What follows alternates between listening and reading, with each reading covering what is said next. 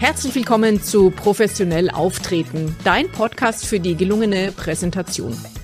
Souverän, glaubwürdig und begeisternd auftreten, deine Botschaft zielsicher anbringen mit Leichtigkeit, Lampenfieber, kritische Fragen und andere Stolpersteine überwinden.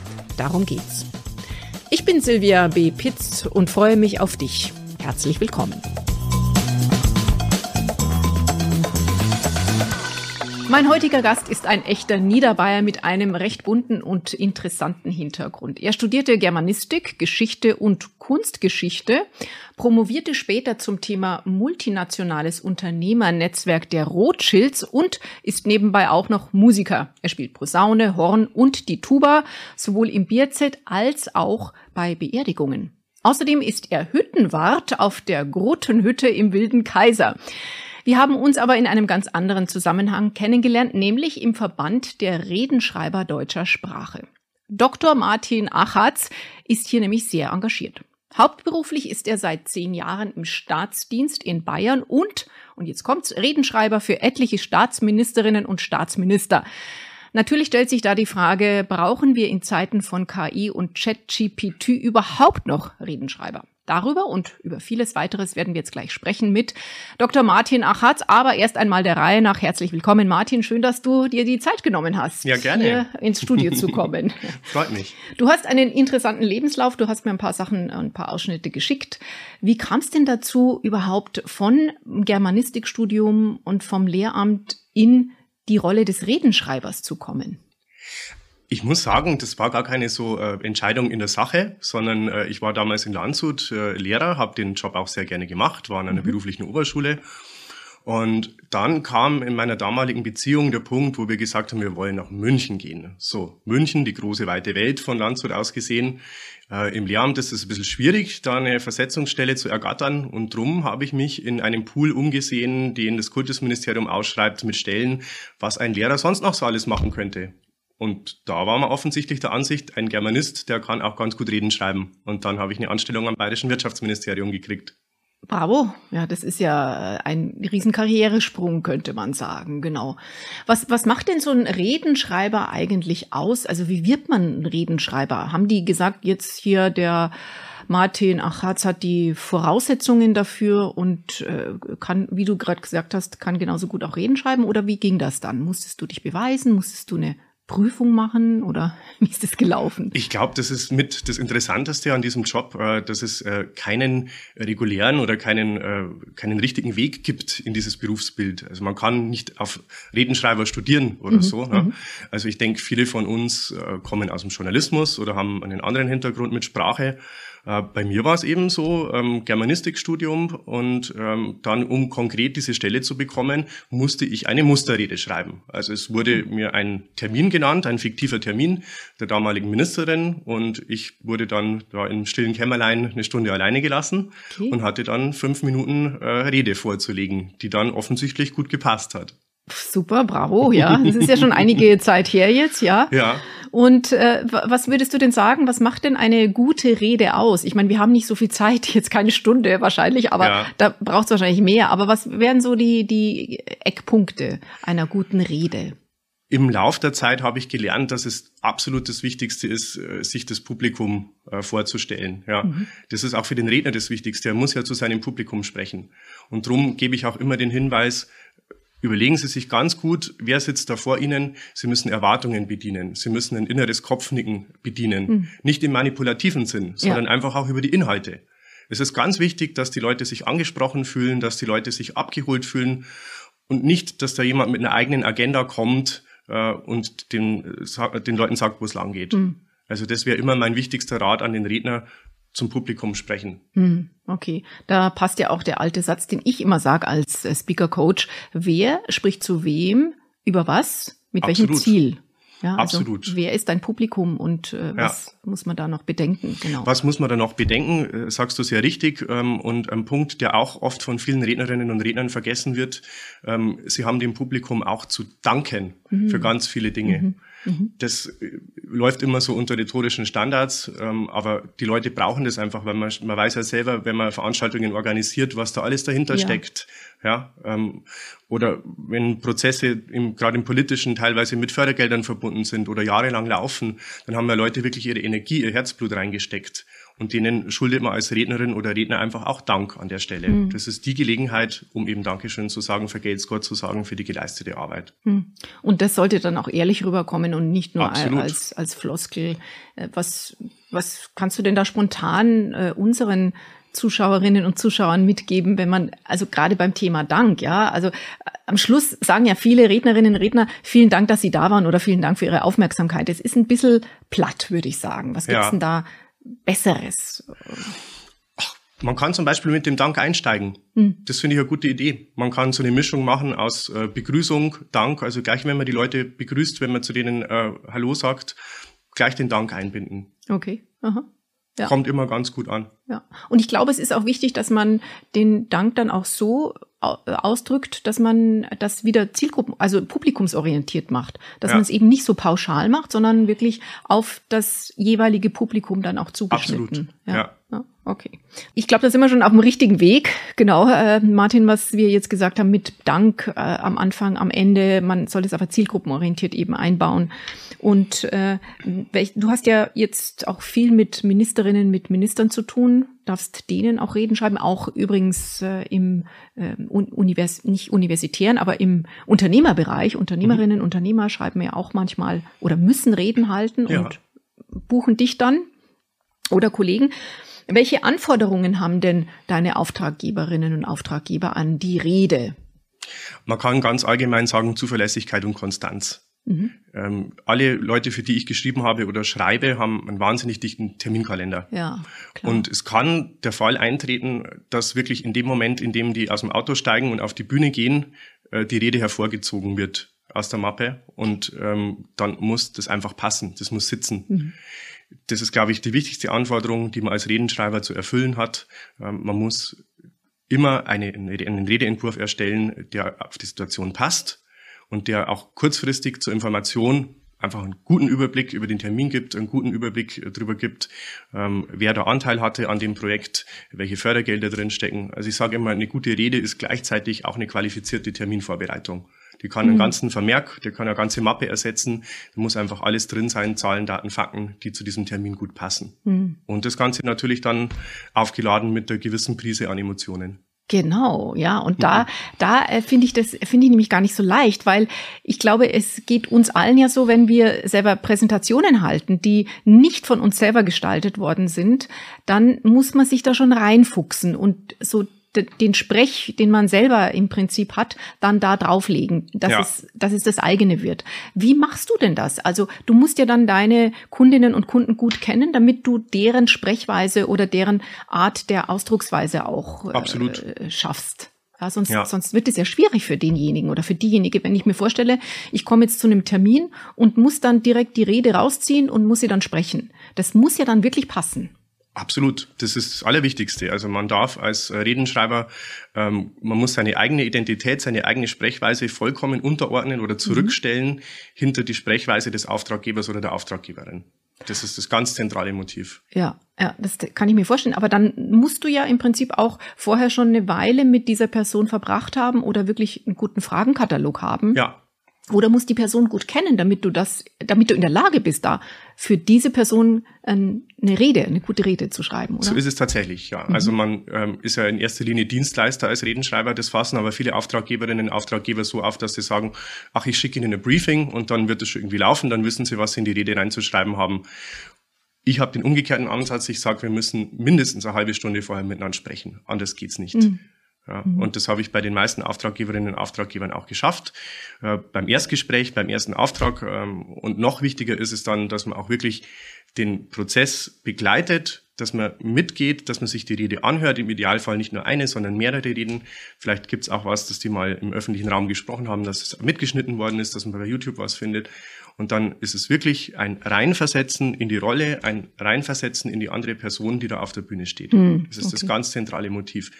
Also ich kann nicht für mich selber bestimmen, das wäre jetzt die ideale Rede, die ich so halten würde. Ja. Da kann der Kunde nichts mit anfangen. Ja, genau.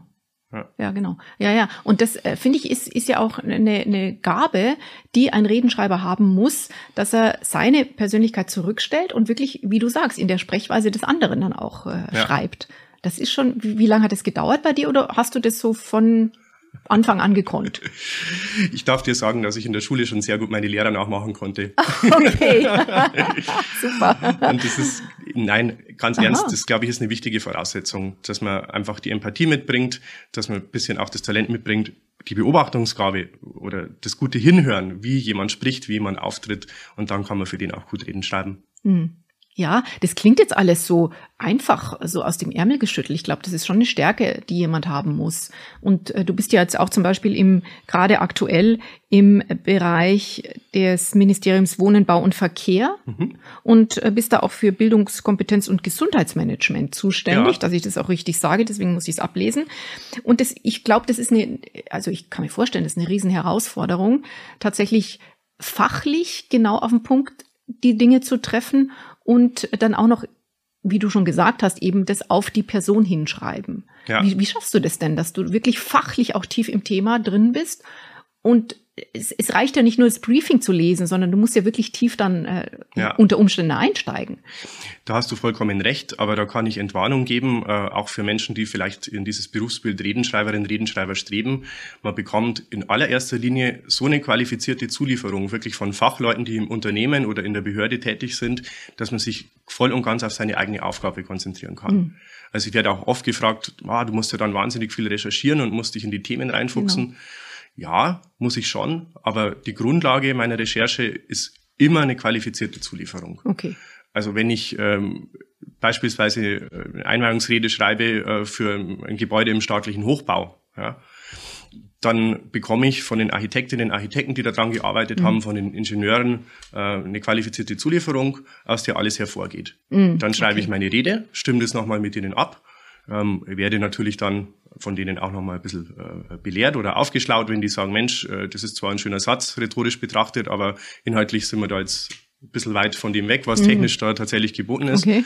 So, also in diesem Abstimmungsprozess, in diesem Spannungsfeld bewegt sich dann die Erstellung der Rede. Okay.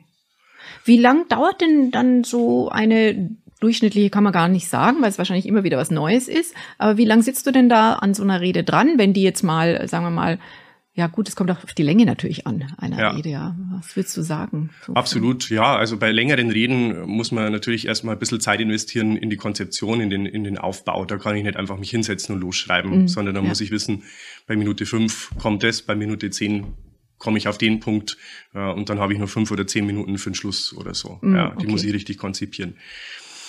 Auf der anderen Seite ist es so, ähm, wir rechnen, und das hat sich auch wirklich bewährt, äh, als äh, Redenschreiberverband ja immer mit äh, einer Stunde Aufwand für 100 Wörter ist gleich eine Redeminute. Also das ist so die Faustregel. Aha, okay, da gibt es also doch eine mathematische ja, Formel. Es gibt eine mathematische Formel, ja. Hätte ich mir also doch so gedacht, wie die ja. Journalistinnen und Journalisten nach, nach Zeichen oder nach Zeilen äh, dann letzten Endes abrechnen, so rechnen wir in Redeminuten. Und das hat sich auch ganz gut bewährt. Also- sag die nochmal für, für uns zum Mitschreiben. 100 Wörter ist gleich eine Redeminute, gehaltene okay. Rede, Okay. ist gleich ungefähr eine Stunde Aufwand für den Redenschreiber. Wow. Zeitlicher Aufwand.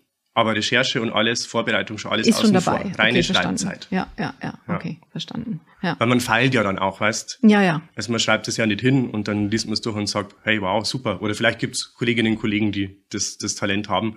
Aber ich bin dann schon jemand, der dann auch nochmal Sätze umstellt und der dann einfach schaut, dass es, man muss sich auch wirklich nochmal selber vorsagen, das ist auch ganz wichtig. Genau. Man muss es selber mal gesprochen haben, um überhaupt zu merken, hat der Satz Stolperstellen oder Ja. ist der vielleicht dann am Ende doch zu lang, vielleicht muss ich zwei Sätze draus machen. Ja. Also das ist schon alles auch nochmal zeitlicher Aufwand, der da reinfließt. Ja, absolut. Das ist ja auch das, was ich meinen Kolleginnen und Kollegen oder beziehungsweise meinen Coaches immer sage, Ja. dass man die Rede laut üben muss. Tatsächlich Absolut. ein paar Mal. Ja. Und dann merkt man überhaupt erst, wo gibt's denn da eben Stolperstellen oder wo, wo passt's nicht so in meinen Sprachgebrauch und dann äh, kann man das auch umstellen. Genau. Ja, du hast völlig recht, weil das merkt man ja dann sehr schnell. Es sind ja Stellen, über die man immer wieder stolpert. Ja. Man merkt, das passt jetzt einfach gerade nicht zu mir oder das passt jetzt nicht in den Sprachfluss ja, rein. ne? ganz genau. Ja. Jetzt hast du ja mit äh, sehr prominenten Politikerinnen und Politikern gearbeitet, mit der ähm, Ilse Aigner zum Beispiel oder ja. mit dem äh, Klaus Holleczek. Wie, ich, ich würde natürlich gerne mal ein bisschen was aus dem Nähkästchen hören, hören von dir, lieber Martin. Ähm, was würdest du denn sagen, wie anspruchsvoll äh, sind die beiden denn? So, also in, äh, sagen wir mal, auf einem Ranking von, von eins bis zehn, wobei zehn wäre super, super anspruchsvoll. Mhm. Also die Oscar mm, Laudatio zum Beispiel. Ja. Und äh, eins wäre halt, ja, passt schon. Schreib mal was. Die sind zu Recht, wirklich zu Recht sehr anspruchsvoll. Mhm. Also ich habe, seit ich in der Branche arbeite, großen Respekt vor der Arbeit von Politikerinnen und Politikern. Ich finde es absolut ungerechtfertigt, äh, wenn diese Arbeit manchmal in Frage gestellt wird ähm, oder wenn gar der Eindruck erweckt wird, die wären irgendwie faul oder würden nichts mhm. auf die Reihe kriegen. Ja. Und äh, ich kann dir nur sagen, die Terminkalender sind so dicht gedrängt, dass die wirklich für jeden Termin eine absolut einwandfreie Rede verdienen. Mhm. Also ist meine Perspektive als Dienstleister, mhm. auch auf die Arbeit meiner Auftraggeberinnen und Auftraggeber. Ähm, wenn du mich fragst, aus dem Nähkästchen geplaudert, ähm, Ilse Eigner war die beste Chefin, die ich je hatte. Mhm. Sie war zu Recht sehr anspruchsvoll, weil sie stellvertretende Ministerpräsidentin äh, zu der Zeit war, bayerische Wirtschaftsministerin in schwierigen Zeiten. Energiewende war damals ein ganz großes Thema. Und ich habe sehr gern mit ihr zusammengearbeitet. Mhm. Ähm, auch wirklich eine charismatische, eine humorvolle Frau. Ähm, Gleiches gilt für den Klaus Holleczek. Äh, in der Sache völlig klar. Äh, aber auch mit einem guten, etwas hintergründigen Humor ausgestattet. Mhm, okay. Also ich kann dir eine kleine Anekdote erzählen. Äh, Gerne. Ich hatte damals äh, in meinem Büro so eine Grafik an der Pinnwand hängen, ähm, wo so ein Mann im Anzug so einen Stein im Berg hochgerollt hat und dann äh, war so Kennenlernen auf dem Gang mit dem damals neuen Staatssekretär Klaus Holleczek in unserem Ministerium. Und dann ist er reingekommen und hat gleich so gesagt, ah ja, Sisyphus, das passt gut. er hat den Witz ja, sofort ja, verstanden. Ja, ja, genau, ja, ja. Das käme mir jetzt auch in den Sinn, ja. genau, die Sisyphus-Arbeit, ja, ja, genau, absolut. Ja, schön. Aber er hat es auch nicht krumm genommen, ne? Man könnte es ja irgendwie ja, klar. Ein bisschen defetistisch ja, auffassen, absolut, aber nee, ja. der wusste schon, wie die Sache läuft. Okay, ja, sehr gut. Ja. Tägliches Neubeginnen und äh, hochrollen mit ungewissem Ausgang. Mm, ja, ja, genau. Also ich will auch nicht tauschen mit einem der Menschen, die dort äh, in der politischen Verantwortung sind, äh, weder im, auf Landes- noch auf Bundesebene. Ich finde, das ist, äh, ist echt Schwerstarbeit wahrscheinlich. Aber ja. natürlich kann man da leicht kritisiert werden, wie jeder äh, Bundestrainer auch oder jeder, jeder Fußballtrainer. Der je, jeder, der genau. da steht, ja. Also ja. Ich will echt nicht tauschen mit denen. Aber Jetzt in deiner Arbeit bekommst du ja sehr viel mit auch von der Landespolitik hier mhm. in Bayern. Äh, was würdest du denn sagen, wie steht denn Bayern da so generell? Ich denke, wir stehen sehr gut da. Äh, wir haben nach wie vor sehr stabile politische Verhältnisse. Ähm, wir haben eine starke Mitte, wenn wir uns das Parteienspektrum so ansehen. Also selbst die Oppositionsparteien ähm, stehen absolut auf demokratischem Boden. Äh, wir haben diese gewisse eine Partei, die eben auch den Sprung in den Landtag regelmäßig schafft. Ähm, die, glaube ich, können wir aber ganz gut in Schach halten. Und ich denke, äh, wir haben ein gutes, ein produktives politisches Klima in Bayern. Hm. Ja. Wie ist es denn dann äh, als Redenschreiber äh, von der Ethik her, nicht nur in der Politik meine ich das, sondern auch wenn du jetzt äh, privat, auch das darfst du ja auch, du darfst ja, ja auch Reden äh, annehmen oder andere Aufträge annehmen, so gehe ich mal davon aus.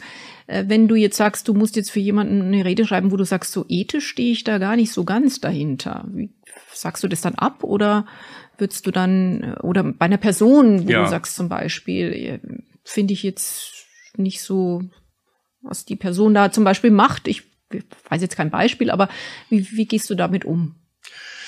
Das ist, denke ich, jedem, äh, der in dieser Branche arbeitet, selber überlassen. Mhm. Man steht ja nicht mit seinem Namen dahinter. Man muss im Zweifelsfall wissen, das, das Schlimmste, was passieren kann, ist, dass sich eine Menschen, den ich nicht mag, ganz platt gesagt, oder dessen Ansicht ich nicht teile, einen guten Auftritt verschaffe. Das ist das Schlimmste, was dabei rauskommen ja, kann. So gesehen, ja. So genau. gesehen. Ja, ja, genau. Ähm, ich hatte eine Zeit lang mal äh, einen Kunden, wo sich dann rausgestellt hat, dass der äh, sehr eng auch mit der politischen Ebene verzahnt war, war ein Privatkunde ähm, und da wohl auch die eine oder andere Geschichte angeschoben hat, wo ich im Nachhinein sage, wenn ich das gewusst hätte, hätte ich mich wahrscheinlich dagegen entschieden, mhm. diese Rede anzunehmen.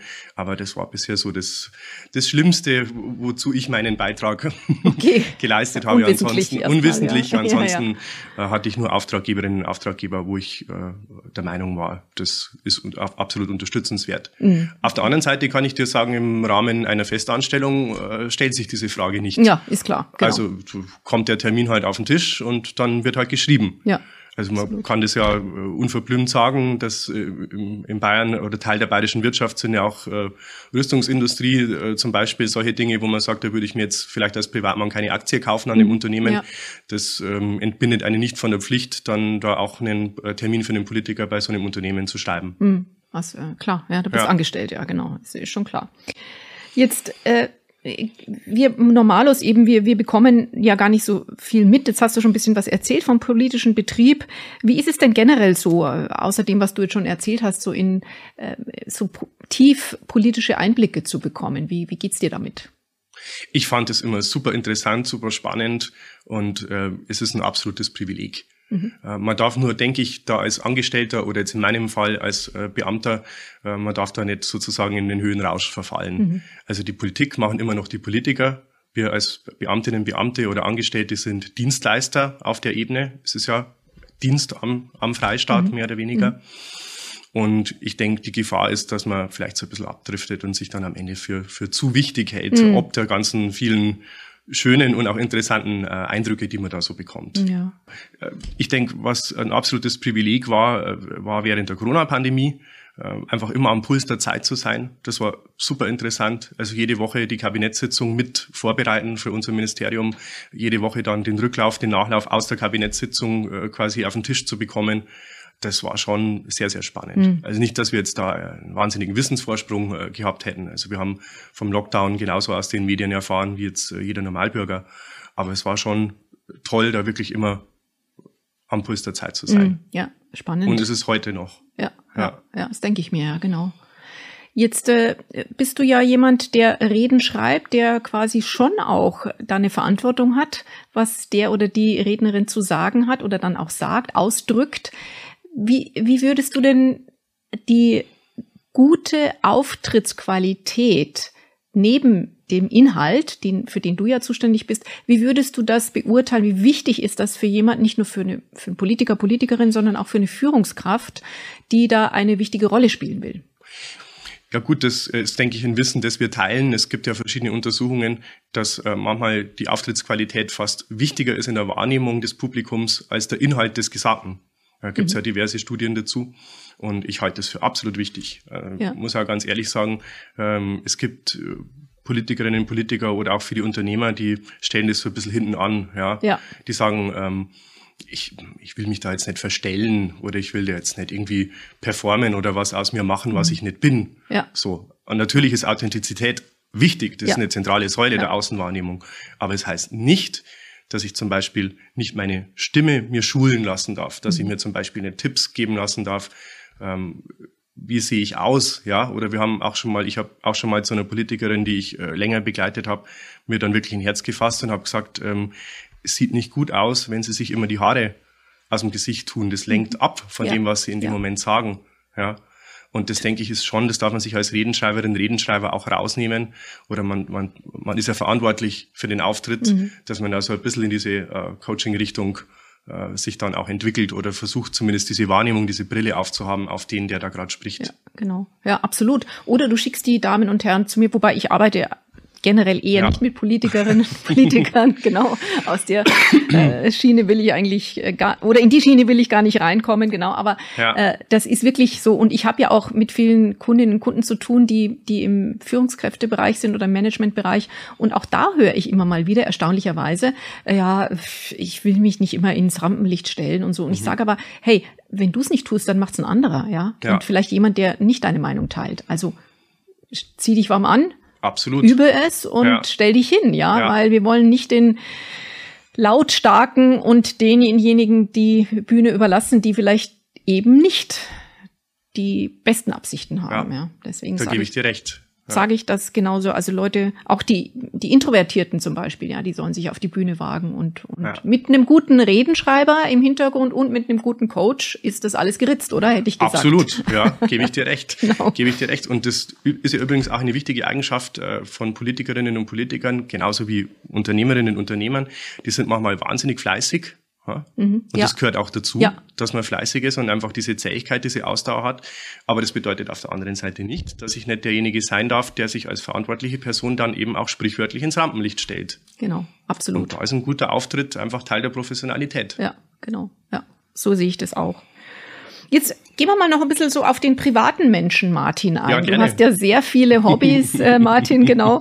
Da lächelst du gleich, ja, da kommt ja. das äh, strahlende äh, Lachen da bei dir raus.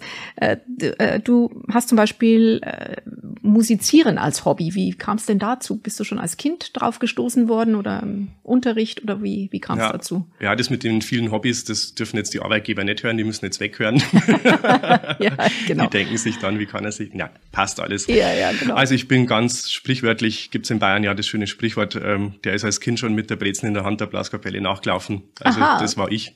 Okay, aber die Breze war in der Hand. Ja, gell? und das war lustigerweise auch mit der politischen Ebene damals schon verknüpft, ähm, weil der damalige bayerische Landwirtschaftsminister Helmut Brunner ähm, zu uns äh, in die Gemeinde gekommen ist, weil wir, glaube ich, vom Bauernverband irgendein Jubiläum hatten. Mhm. Und das war, in meiner Kindheit hat sich jetzt da nicht so viel ereignet, das war schon so ein Highlight mhm. und hat ihm die Blaskapelle gespielt und ähm, dachte ich mir, möchte ich auch mal machen. Okay, bravo, ja, super. Und du spielst Posaune und auch die Tuba ja. und äh, die, die, das Horn, glaube ich. Das Horn, genau. ja. Da gibt's ja mehrere ja, Hörner. Da gibt's mehrere Hörner, ja. ich äh, informiert bin, genau. Aber die Tour vor allen Dingen, da bist du neulich auch, als wir uns getroffen haben im, äh, in unserem Verein oder in unserem Verband, äh, hast du ja auch die Tuba dabei gehabt, ne? Ja. Glaube ich, genau. Und äh, bist dann auch losgezogen. Mm, und du spielst auch in drei festen Ensembles. Die Gspusi Musi heißt die eine. Ja.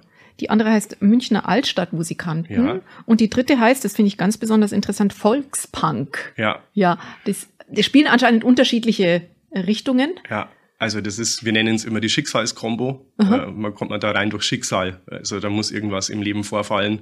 Ähm, und bei mir war das äh, eben eine Verkettung von wirklich ganz vielen Zufällen, dass ich in diese Gruppe reingekommen bin. Ähm, und äh, spiele da jetzt sehr gern mit. Und ähm, ja, Volkspunk ist definitiv, glaube ich, was, was sehr Eigenständiges. Ja, es gibt auch ein bisschen eine Szene mittlerweile dazu für moderne Volksmusik, eben okay. für die, einfach für die, für Leute, die ja, jetzt in meinem Alter nicht mehr ganz so jung, aber das reicht auch wirklich runter bis zu den 20-Jährigen, die gleichzeitig mit dieser Wiederentdeckung von, von Tracht äh, und mhm. Dirndl, diese mhm. Renaissance, die es ja seit den 90ern gibt, ähm, auch die Volksmusik bisschen aus der Trachten- und Volkstanzecke rausholen wollen und einfach mit paar modernen Elementen versehen wollen, so dass das hm. einfach eine Zukunft hat. Okay, interessant. Ja, da gibt's ja. ja einige äh, Dinge. Wo tretet ihr denn da auf eigentlich? So wir spielen zum Beispiel, ein ganz großer Treffpunkt ist die Alte Wiesen auf dem Oktoberfest mhm. ähm, 2023 äh, zuletzt, äh, 2025 erst das nächste Mal, 2024 muss es leider ausfallen wegen zentralen Landwirtschaftsfest. Mhm. Aber das hat sich mittlerweile zu einem ganz äh, fest etablierten Treffpunkt der modernen Volksmusikszene entwickelt. Ja, okay. Also das ist das große Familientreffen. Ansonsten, wie es der Name schon nahelegt, äh, gibt es gar nicht so die festen Auftrittsmöglichkeiten. Also es hat ja, äh, wie soll man sagen, man, man ermächtigt sich ja dann auch zu spielen. Also man, man entert auch mal ein Wirtshaus oder einen Stammtisch okay. und schaut da spontan vorbei. Ja, nicht schlecht, genau. Ja. Und da bietet sich München natürlich an. Ja, Total. Absolut. Ja. Ich habe auch, äh, du bist verheiratet? Ja. Deine Frau spielt die auch? Mit oder singt die vielleicht sogar? Oder? Ja, also die Gspusi Musi ist ein Trio bestehend aus äh, mir und meiner Frau und äh, noch einem dritten. Also eigentlich sind wir technisch gesehen gar keine Gspusis mehr, sondern mittlerweile verheiratet. Okay, ah ja, ja, ja, genau, Gspusi Musi, na klar. Und da macht meine Frau äh, Gitarre und Gesang, äh, ich Tuba und unser dritter Mann, der Klaus, an der steirischen Harmonika singt auch kräftig mit. Super. Ja. Jetzt muss ich doch mal hinkommen, wo ja. ihr spielt. Genau, ja. Mich freuen. Absolut, absolutely, absolutely. in Englisch, genau. Ich glaube, dass die, ähm, die englisch sprechenden Menschen äh, da auch Geschmack dran finden, oder wenn man so auf dem Oktoberfest spielt oder in äh, Bereichen, wo die, äh, ja, wo man in München ist, in Lokalen oder Wirtschaft Wirtschaften, ja. wo die äh, Amerikaner auch oder Touristen da sind. Ich glaube, denen gefällt das auch gut wahrscheinlich, oder? Ja, man wird da in der Regel sofort beklatscht, weil es einfach in, in, im Klischeebild einfach nochmal so ja. das Puzzlestück mehr ist. Und äh, gerade jetzt ich jetzt so mit der großen goldenen Tuba, ja. ja das ist halt auch noch so dieser optische Effekt. Da ist man dann auf ziemlich vielen Fotos auch drauf, die dann her. den Weg in die ganze Welt finden wahrscheinlich. Ja, ja. super. Ja, ich habe es auch erwähnt äh, eingangs, dass du auch äh, als ehrenamtlicher Hüttenwirt äh, da unterwegs bist. Äh, was, was macht, wie, wie kam denn das zustande und, und was macht denn eigentlich ein Hütten? Nicht Wirt, sondern Wart, ein Hüttenwart, genau. Ein Hüttenwart äh, ist sowas wie der Hausmeister für eine Berghütte. Mhm. Du kannst dir so vorstellen, die, ähm, es ist in dem Fall eine Hütte mit über 100 Schlafplätzen und die gehört mit Mann und Maus dem Bayerischen Alpenverein, mhm. ist aber an einen Wirt den Hüttenwirt verpachtet. Mhm. So. Ähm, der Hüttenwirt steht aber morgens um sechs auf und fällt abends um zehn tot ins Bett und dazwischen tut er nichts anderes außer arbeiten. Mhm. Das heißt, äh, wenn da mal eine Steckdose kaputt ist äh, oder irgendwie ein Fliegengitter in der Küche repariert werden muss, dann braucht es jemanden, der sich um sowas kümmert. Mhm. Und das bin in dem Fall ich. Okay, wow, super. Und das ehrenamtlich, also das äh, loben wir natürlich auch immer wieder, sowas ja. ehrenamtlich auch mal zu tun. Ja. Auch in, in Bayern ist ja das Ehrenamt ganz wichtig. Das ja da könnte man an der Stelle auch schon mal Danke sagen, ja, für die, für die Menschen, die da ehrenamtlich arbeiten. Hin und wieder mache ich das auch, ja, ja äh, nicht regelmäßig, aber hin und ja. wieder, ja. Und ich finde, das, es gibt so viele Menschen, die wirklich, wenn man die da trifft im Ehrenamt, da sagst du Wahnsinn, also was die Leute alles so, wie viel Zeit die investieren und wie viel Muße und auch Herzblut da reinstecken. Das ist ja. enorm. Das ist wirklich enorm. Also finde ich großartig. Auch. Auf vielen verschiedenen Ebenen, ja. ja. Und ähm, ich muss ganz ehrlich sagen, ich war auch jemand, der lange Zeit äh, nur äh, profitiert hat von der ehrenamtlichen Leistung von, äh, von vielen, die jetzt gerade in den Bergen solche Tätigkeiten verrichten. Ich habe also diese Hütteninfrastruktur als, als Wanderer und Bergsteiger immer sehr gerne genutzt und das war für mich dann auch die Motivation, dass ich mir gedacht habe, ich möchte da wieder ein bisschen was in den Kreislauf einspeisen, mhm. ein bisschen was Absolut. zurückgeben. Ja. ja. Circular Economy sozusagen, ja. aber in anderer, ja. in anderer Weise. Ja, genau. Wenn das mehr täten, das wäre da wunderbar. Ja, und das ist ja nicht so, ja, man kann das machen. Genau. Also der Aufruf an euch da draußen auch äh, mal was wieder zurückzuspeisen, auch äh, in den Kreislauf. Genau. Äh, spannender Kreislauf auch beim Unternehmensnetzwerk der Rothschilds. Da hast du nämlich deine Promotion drüber geschrieben, ja. Martin. Wie kam es denn dazu? Also was hat dich da interessiert? Weil es ist ja ein bisschen mystisch, nicht mystisch, aber doch ein bisschen, ja, sagen wir mal, so etwas, äh, viele Mythen ranken sich ja, ja um das Thema Rothschilds. Ja. Und du hast da auch in London gelebt eine Zeit lang mhm.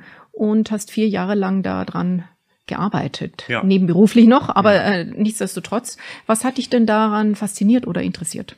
Genau der Punkt, den du gerade angesprochen hast, eingangs. Also es, es gibt zu Rothschild ungefähr so viel verschwörungstheoretische Literatur oder Boulevardliteratur kann mhm. man auch sagen, ja. ja. Und halt leider nur so viel an ernsthafter wissenschaftlicher okay. Forschung, ähm, was unter anderem damit zu tun hat, ähm, dass die Rothschilds ihr Familienarchiv bislang kaum geöffnet haben. Und da gab es so den großen Türöffner, das war Neil Ferguson, der britische Historiker, äh, der quasi den offiziellen Auftrag vom, von der Familie erhalten hat, ähm, die Familienbiografie über die letzten 200, 250 Jahre zu schreiben. Und für den hat man das Archiv geöffnet. Und wiederum mein Doktorvater hat bei Neil Ferguson promoviert und hatte dann quasi das Recht, auch seinen Doktoranden Zugang zu diesem Archiv zu gewähren. Mhm. Und das sage ich dir jetzt unter uns. Äh, das ist wirklich eine tolle Sache. Es gibt ganz viele Historikerinnen und Historiker, die ähm, eigentlich jahrelang auf einer Reise sind, auf der Suche nach geeigneten Archivbeständen, die eben noch nicht erforscht sind. Mhm. Ja. Und wenn dann da so eine Tür aufgeht, äh, wie das bei mir der Fall war, dann kann man einfach nicht Nein sagen. Ja, ist klar. Ja, das ist ja wie ein Sesam. Ne? Das Sesam ist öffnet total, dich, ja. total, ja. Okay. Ähm, man muss allerdings auch dazu sagen, es ist einfach ein, ein Archiv. Ne? Also mhm, jetzt, ja. das sind jetzt nicht irgendwie ähm, äh, die Mythen und Rätsel der Welt äh, erklärt oder irgendwelche Sachen, die da so Leute, die da eben verschwörungstheoretisch unterwegs sind, mhm. da, da reinlegen wollen. Äh, es ist eine Unternehmerfamilie und die hat halt eine, eine Business Communication und das sind halt Akten äh, vorhanden und durch die kann man sich halt dann als, als Historiker durchwühlen. Ja. Und das war eigentlich auch das wichtigste Ergebnis des, meiner Doktorarbeit, das ich hier nochmal kundtun würde. Ja. Ähm, die Rothschilds sind einfach auch nur eine Bankiersfamilie wie viele andere mhm. in der Zeit und noch rezent also da ist ähm, nichts irgendwie drum und dran, äh, vor dem äh, die Welt sich fürchten müsste. Mhm, okay, ja. Manchmal fürchten wir uns ja gerne, glaube ich, so als Ja, Mensch, das ne? spielt natürlich äh, auch eine Rolle, dieses das, Motiv. Äh, ja. ja, ja. Da können wir jetzt lang drüber philosophieren, ja. genau, über das Thema. Das, äh, glaube ich, machen wir mal extra. Gerne. wir wollen ja zurückkommen zum Thema Reden schreiben. Und äh, Autorinnen und Autoren zittern ja schon vielleicht ein bisschen, vielleicht du auch, ich weiß es nicht, zu dem Thema KI und ChatGPT und ja. so weiter. Das ist ja jetzt so die nächste Stufe, die uns bald erreichen wird oder uns schon erreicht hat, viel mehr. Ja, ich ja. habe es auch schon ausprobiert, gebe ich zu. Wie siehst du denn das? Also wie wird denn dein Job oder der Job auch der Autorinnen und Autoren künftig sicher sein in dem Bereich?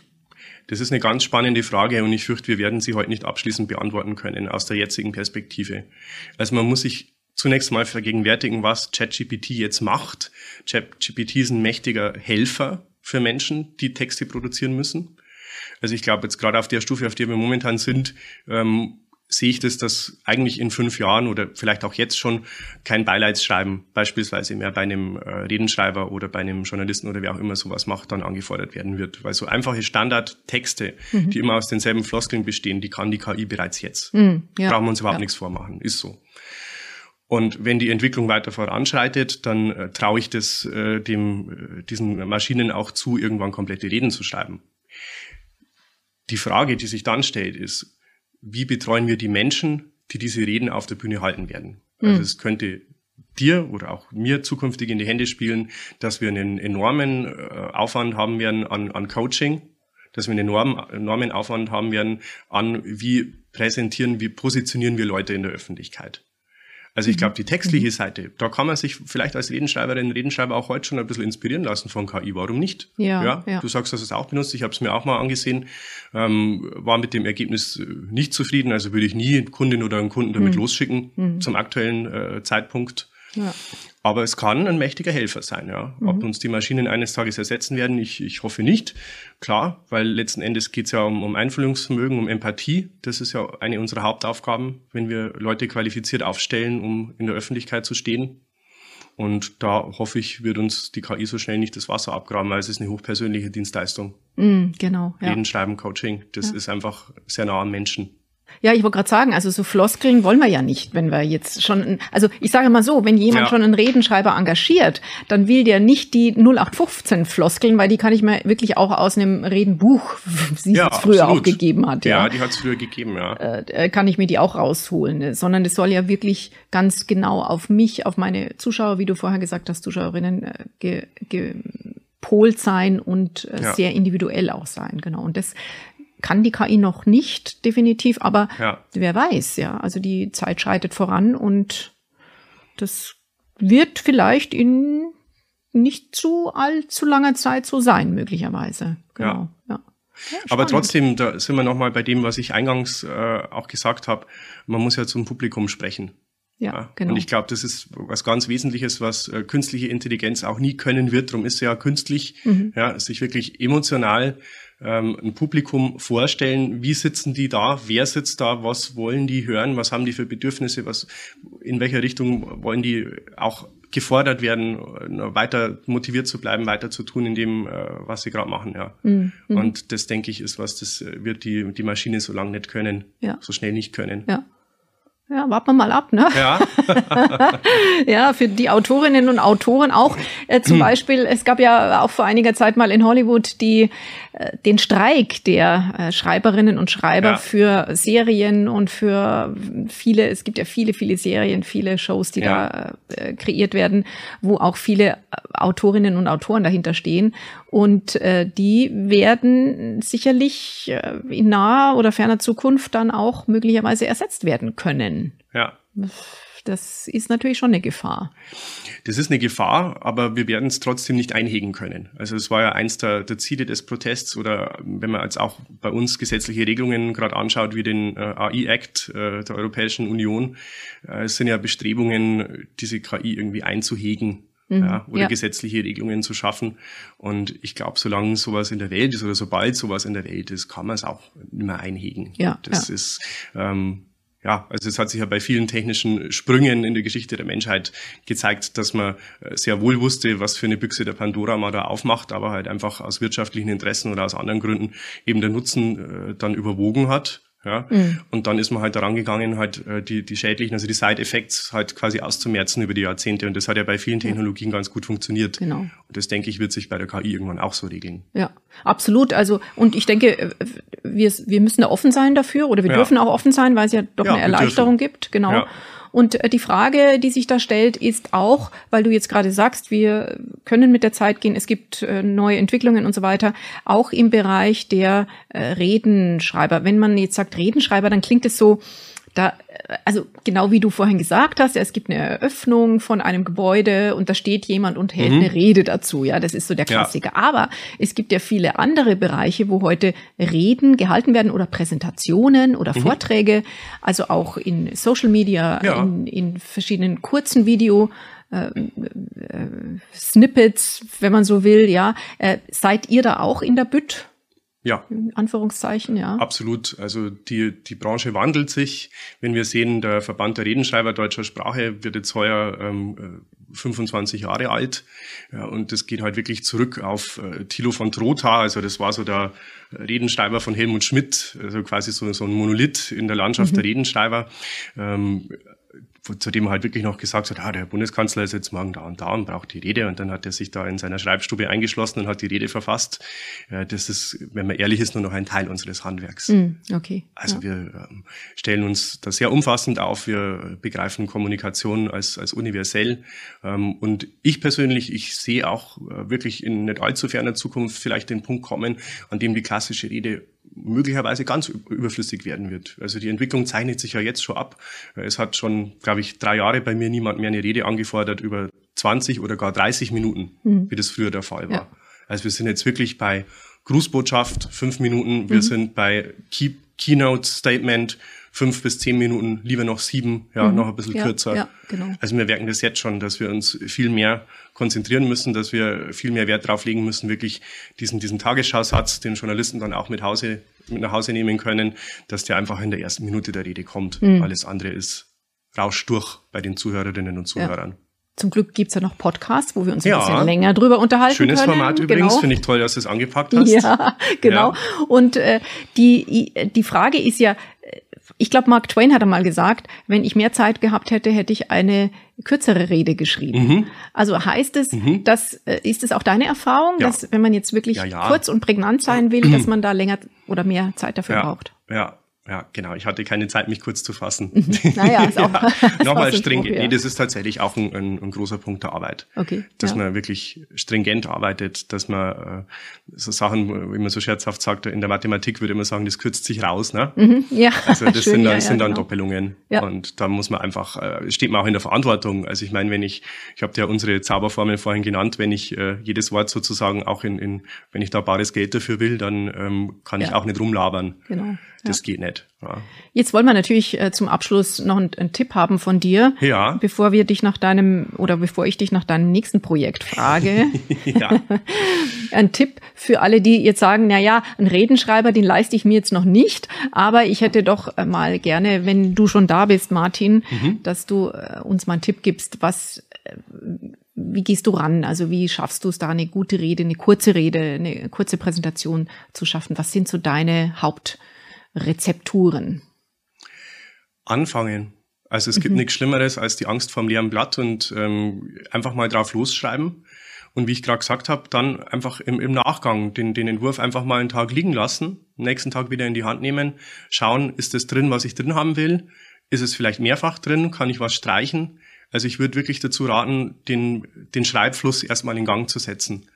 Ich glaube, die größte Angst ist, wie bei allen Schreibenden, die Angst vom leeren Blatt. Und wenn jemand äh, da gerade auch noch ungeübt ist oder sowas selten macht, dann glaube ich, ist das die größte Belastung, die es überhaupt gibt. Hm, okay. Gibt's da auch irgendwie so eine, so eine, so ein Regimen, also so eine Disziplin, äh, wenn du jetzt quasi mal längere Zeit keinen Auftrag hast, was um Gottes Willen nicht der Fall wahrscheinlich nicht ist, ja.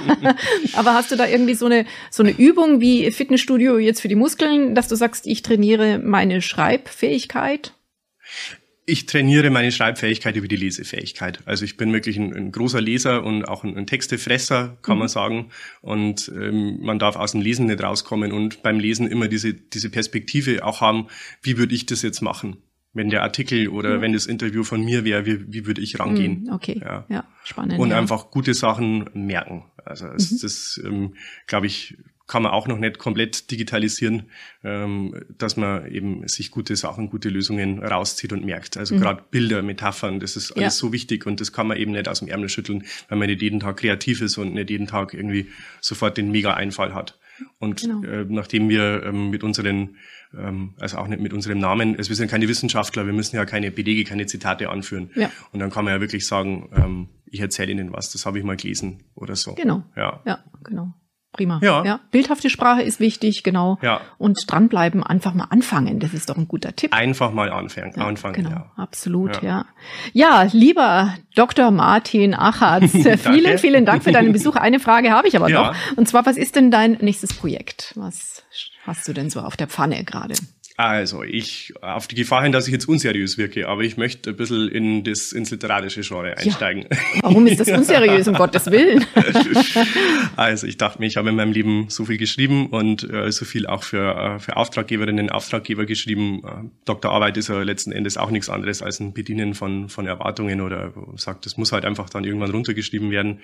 Und ich möchte ein bisschen ins Kreative einsteigen. Es gibt in Schwabing eine ganz tolle Kneipe, das ist das Vereinsheim mhm. äh, wo man sehr niederschwellig äh, sich auch mit eigenen Texten präsentieren kann. Gibt's die Schwabinger Schaumschläger, das ist ein Kabarett-Comedy-Programm und da gibt's auch immer so einen Slot für die für die absolut Beginners, die dann da fünf Minuten was vortragen dürfen.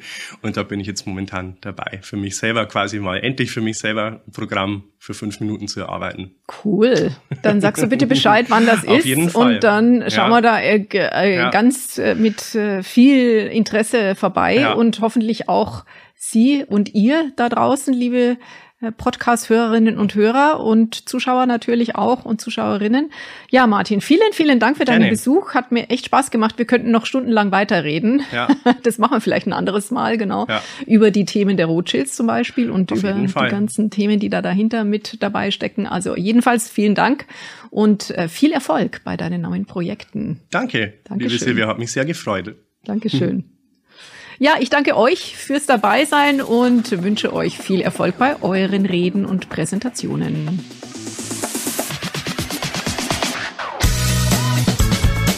Und schon ist wieder eine weitere Folge von Professionell Auftreten vorbei.